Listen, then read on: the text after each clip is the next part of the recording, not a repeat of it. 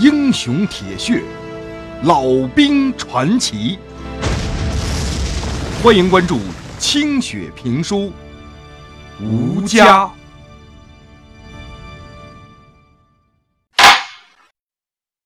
上回书说到，老旦跟陈彦斌跟着那报信儿的战士跑到操场上一看，呵，自个儿连队的跟五连的打到一块儿去了，这掐的鼻青脸肿，满脸流血。老旦赶紧提了口气，背着手大喝了一声：“住手！二连的人都给俺住手！”闻听这一声暴喝，大伙立马收了手了。分别跳到了两旁。分开的时候，还不忘捎带一脚给对方。唯独魏小宝跟牛明还打在一块儿，分不开了。魏小宝是老旦他们连的一个小排长，正被膀大腰圆的五连的那牛明啊，把脑袋夹在胳肢窝下头，挣不出来了，就只能用阴招了。一下一下的在那掏着牛明的下半身牛明一看这小子下手够黑的，也不敢放手了。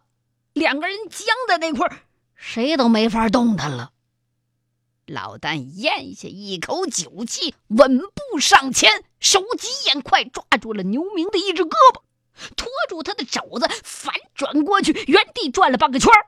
牛明跟魏小宝就被这股巨大的扭力歘就给扔出去了，磕磕绊绊，扑通一声扑倒在地上，俩人都摔了个灰头土脸的。二连的战士们一看老旦连长亮了身手了，一招就扔掉俩人，好啊，打得好啊！那牛明啊！显然是个倔汉子，觉得摔了面子了，一个滚爬将起来，嘴里边骂着脏字，瞪着红眼睛就朝老丹扑过来了。没想到鞋子里突然打了一个结结实实的窝心拳，哐，把这牛明啊给砸的横飞出去了。这下比刚才那回摔的重多了。他躺到地上，等睁开金星乱窜的那两只眼睛，这才看清楚，原来自己一拳的是人家英雄连有名的武大郎连长陈彦斌，正在那笑呵呵的看着自个儿。还冲自己晃着那对碗口一般大的拳头呢。五连的人一看老旦跟另外一个军官都掺和进来了，就不敢再有所动作。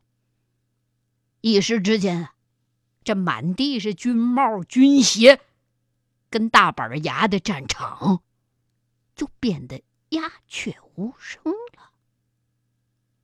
小八，这他娘的咋回事？咱这跟兄弟部队打起来了，有啥话教一教不就成了？动手干做啥呢？老旦就责问这魏小宝。魏小宝由打地上捡起来已经被踩成了泥团的军帽，斜着眼瞪着牛明。兄弟部队，连长，我们拿人家当兄弟，呲着脸上门去套的近乎，学一学习革命道理。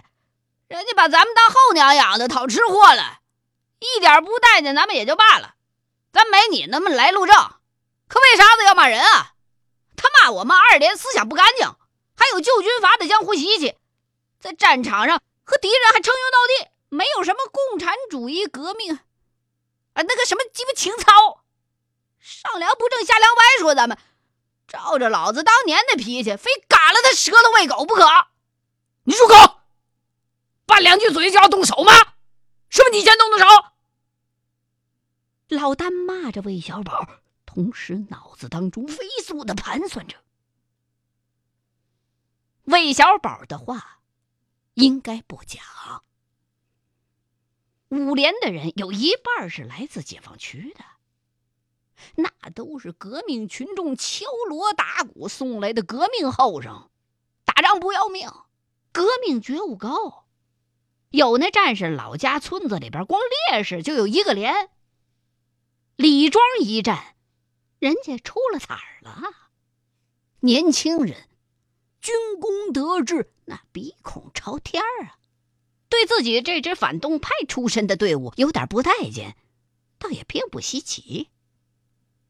老旦想的更多的是，自个儿的连队刚刚在解放军这边有一点值得称道的战绩，团里对大伙的肯定还只是军事层面的。思想方面的考验才刚刚开始，所以哪怕是一星半点的思想问题和作风问题，都有可能完全抵消那几十条人命换来的连队形象。牛明的话，就是冲着自己在战场上放过了国军军官老乡钟大头一条生路而来的。在他们看来，自己这种行为就是没有和反动派划清界限。空穴不来风，这么点事儿，居然已经在别的连队传开了。道听途说、添油加醋的事儿一定不少。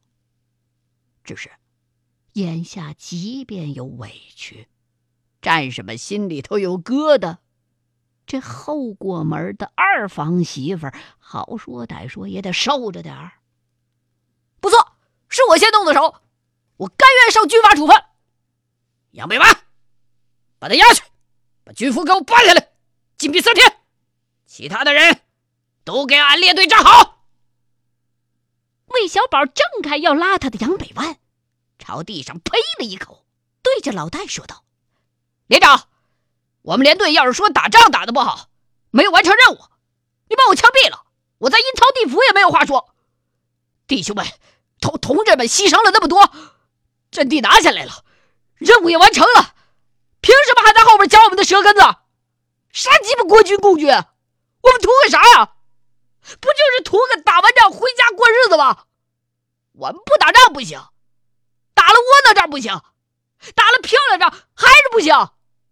早知道如此，老子就他妈的不如战死在十四军那边了。好赖老子还是个国民政府的烈士呢，这口气我小宝咽不下。他这话音还没落，老大一记耳刮子就扇上去了。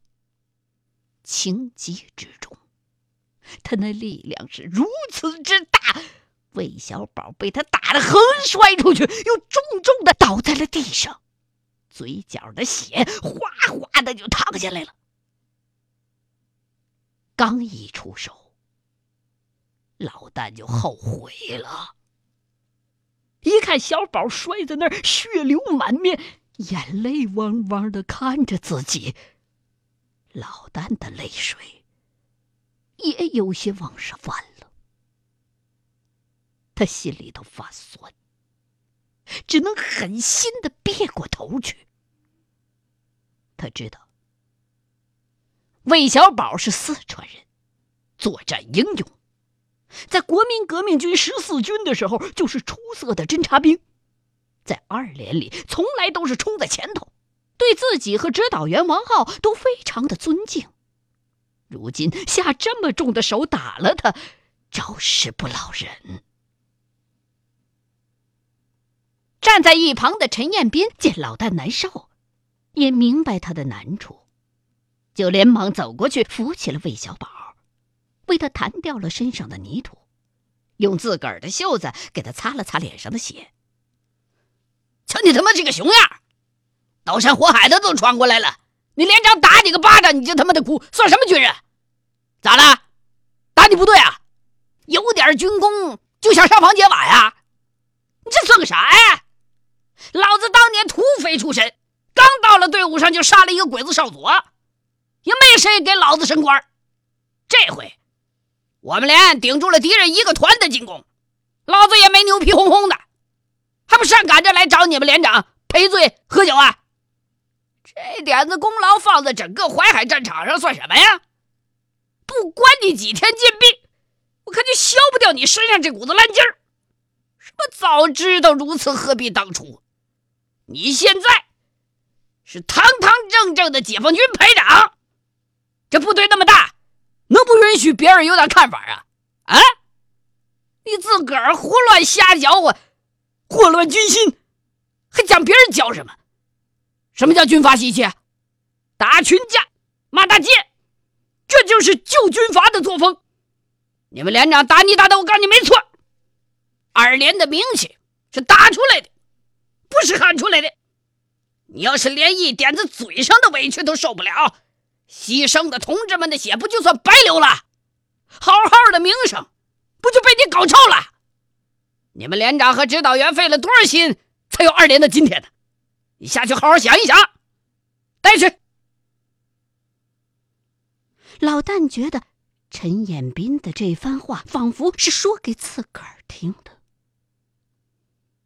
周围的战士们都笔直的站着，神色各异。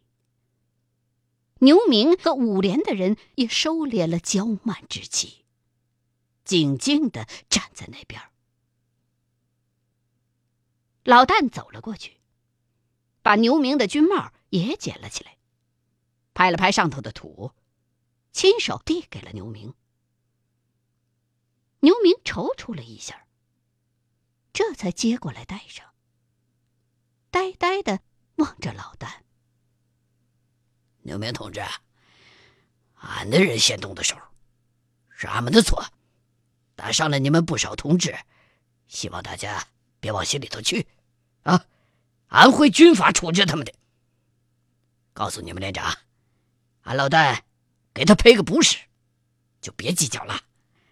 往后咱们还要一块冲锋打仗呢，到战场上滚几回，互相挡挡子弹。这次不痛快的事儿就不算个啥了，你们也就明白咱们这些同志的心了。咱们参加革命是晚了点可是如今这心劲儿并不差。要是思想上还有问题，还要同志们多多指导。不过，别为他们有些个小毛病就戳戳点点。寒了他们的心呐！老旦的这番话说的恳切，完全没有一点的架子。牛明和五连的人都感到很意外。明摆着，这老旦连长不会把今天打架的事告诉五连长了，否则的话，他们这伙挑事儿的人也没什么好果子吃。闲话是自个儿说的。可是坏事人老旦却主动的都拦了，这让牛明和那些根正苗红的革命坯子们也觉得有些惭愧。牛明神色不安的四周看了看，扭头就想走，可是却被陈彦斌一伸手拦住了。陈彦斌目光严厉的看着牛明。怎么，你就这么走了？陈彦斌斜眼问着他，眼神像刀子一样，把个牛明瞪得心里边直发毛。牛明想了想，把军帽戴正了，转过身来，冲着老旦，啪，打了个规规矩矩的立正，敬了个军礼。五连其他的战士。也纷纷的效仿，老旦也敬了个礼，回过去，然后冲陈彦斌点了个头。陈彦斌这才让开了牛明他们的退路。人刚刚散开，老旦的连指导员王浩不知道从哪儿冒了出来，一脸的红光，满面笑容，身后头跟着高高低低的一群人。老旦一看。吓了一跳，因为他看到肖团长和刘政委也在那人群里边，却正在前前后后的拥着几名军官说笑呢。那几个他不认识的军官，个子中规中矩，衣着普通，话语不多，却有股子不怒而威的神态。老旦连忙跟陈彦斌迎了上去。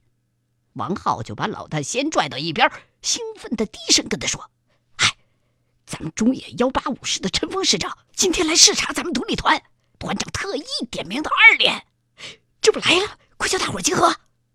啊，中野，咱们团不是华野的吗？咋成中野的了？陈师长在两边都是红人，出身呢是晋冀鲁豫军分区的，可是战功啊，大多是立在鲁南军区。当时国内的革命形势复杂，革命形势的需要嘛，也不知道是什么渊源。但是华野现在是兵强马壮，中野这边后面要打硬仗，跟陈司令员要了好多回了。咱们现在啊，整个师的建制全都调过来了。现在咱们归中野三纵节制。哎呀，哎呀，你别管那么多了，快上路啊！这时候，肖团长大声的冲着老大喊道：“老大，你过来！哎，陈彦斌，你怎么也在啊？都过来吧！这几位啊，是师部的首长，来视察咱们团的工作的。”老旦和陈彦斌连忙向几个人敬了军礼。老旦看见，在人群当中。正中间的那名首长，正笑眯眯的看着自己。这个首长个子中等，脑袋却挺大的，把军帽撑得非常的饱满，一对剑眉硬硬的画向两鬓，瞳若黑漆，目如鹰隼，正上下打量着自个儿，样子倒是十分的和蔼。刚刚经过一场冲突，老旦心里边还有点虚，这脸呢，腾就红了。陈师长一见，呵呵乐了：“小师长啊，可是把你夸的不一般哦，我还以为是个三头六臂的猛张飞呢，原来这个老连长还会像大姑娘家似的脸红。”陈师长这玩笑话听上去带点揶揄，可是老旦还是被逗得咧嘴笑了。在老旦的军旅生涯里，像陈师长这种级别的长官很难得一见的，所以老旦这时候俩手不自然的就往下拽着衣服角，脑门上啊都开始冒汗了。啊啊！嗯。俺只是个刚刚醒过味来的起义兵，没想到这么快就能为党和人民效力。刚才和陈连长喝了点酒庆功，所以脸红了。咱们按照首长们的命令打仗，肖团长的夸奖那是对俺的鼓励。俺听从团领导的指挥，咱们连指导员思想传达的也好，呃，这个咱们的任务才能顺利的完成。希望首长多批评。李庄一战，你们打得很好啊！你们不但响应党和人民的号召，站到人民这一边来，弃暗投明本就可喜可贺，而且还能这么好的领会师部的作战思想，准确的传达给战士们，作战顽强，敢打敢拼，出色的完成了任务，这就更难得了。你们不要有任何的思想包袱啊！野战军首长们都在关注着你们，党和人民也在关注着你们。革命胜利的时候，你们一样是人民的功臣，一样是新中国的英雄。陈师长一番话说的老旦心里头热乎乎的，刚才的冲突给他带来的不快早就无影无踪了，只是不断的点头称是。眼神还时不时的瞟一眼别的首长，一看大伙儿也对自己点头赞许，竟然暗自有些窃喜。对了，你叫什么来着？哦，俺叫老戴，就是那……呃呃，哎呦，首长，俺的名字不中听，您记住俺这个样子就行了。俺的名字念着不中听。嗯，你现在是革命军人了，还是个连长呢？这个名字好叫，却不好听啊，还带着点旧社会的对人民不太尊重的意思。应该换个响亮一点的名字，这样也方便我们的宣传部门对你的宣传啊。呃，你们家的本姓是什么？俺老家村子两个大族，一个大族都姓谢，俺也姓谢。可自打小，村子里边就没人叫过俺的名字，俺就不知道自个儿到底叫个啥。老旦这个名字被人叫惯了，用了这么些年，没人提过，俺俺自己也没想过要改。那你愿不愿意改呀？改不改都没个啥。俺还是俺自己个儿。当然了，首长要是给俺起个好听的名字，俺哪有不愿意的，还省得以后报名的时候被人笑话呢。首长们全都乐了，肖团长一个劲儿的朝老旦挤眼睛，意思老旦再明白不过了。于是说着说着就把这口风给换过来了。首长们是不是觉得自己的名字有损革命部队的形象啊？非得改啊？自己对这个名字虽然不太满意，但是已经习惯了被大伙这么叫了，要改还真有点不愿意。可是看现在这个架势，不改怕是不成了。那你是想姓谢呢？还是想姓老啊？这个首长说了算吧。老旦完全没主意了，也不知道该说些什么了。不过觉得这大头首长为了这事儿费这么大功夫，也是出于对自己战绩的认可，所以想那么多干嘛？改就改去吧。谢和老在百家姓里都有，谢是大姓。老是偏姓。既然你们一个村都姓谢，这是祖宗传下来的名字，应该用回本姓，再取个好听点的名字。将来你要是功成名就、荣归故里，也叫得堂堂正正的。大家觉得怎么样啊？老大一看大伙都不住的点头，心想这回好了。用了半辈子的“老旦”两个字，要被改回本家姓了。那那也总不能叫谢老旦吧？首长，俺倒不觉着姓谢有啥好。俺家的本家人都死光了，俺的女人和乡亲们都稀罕叫俺老旦。要不还姓老吧？哟，还蛮有主意的嘛。你自个儿的姓儿，当然要你自个儿决定。只是这个“旦”字一定要改。我们连长枪林弹雨的这么多年，现在总算参加革命了，要不改成老革命咋样啊？杨百万在旁边听得兴奋，突然插了这么一句，大伙都把眼神齐刷刷的射向他，但是谁都没吭声。这瞬间的沉默。让杨百万顿时局促不安。老旦在旁边心的话：“你个笨逼，哪只驴叫你牵哪头？面前肖团长跟刘政委的这些军官，哪个不是为了共产党革命了若干年呢？都不敢说自个儿是老革命呢。俺参加解放军才几天呢？啊，你个屁娃，你就敢让俺叫老革命？再说了，这么个刀光四射的硬邦邦的名字，好听啊！”下去真得好好管管这个多嘴的娃子。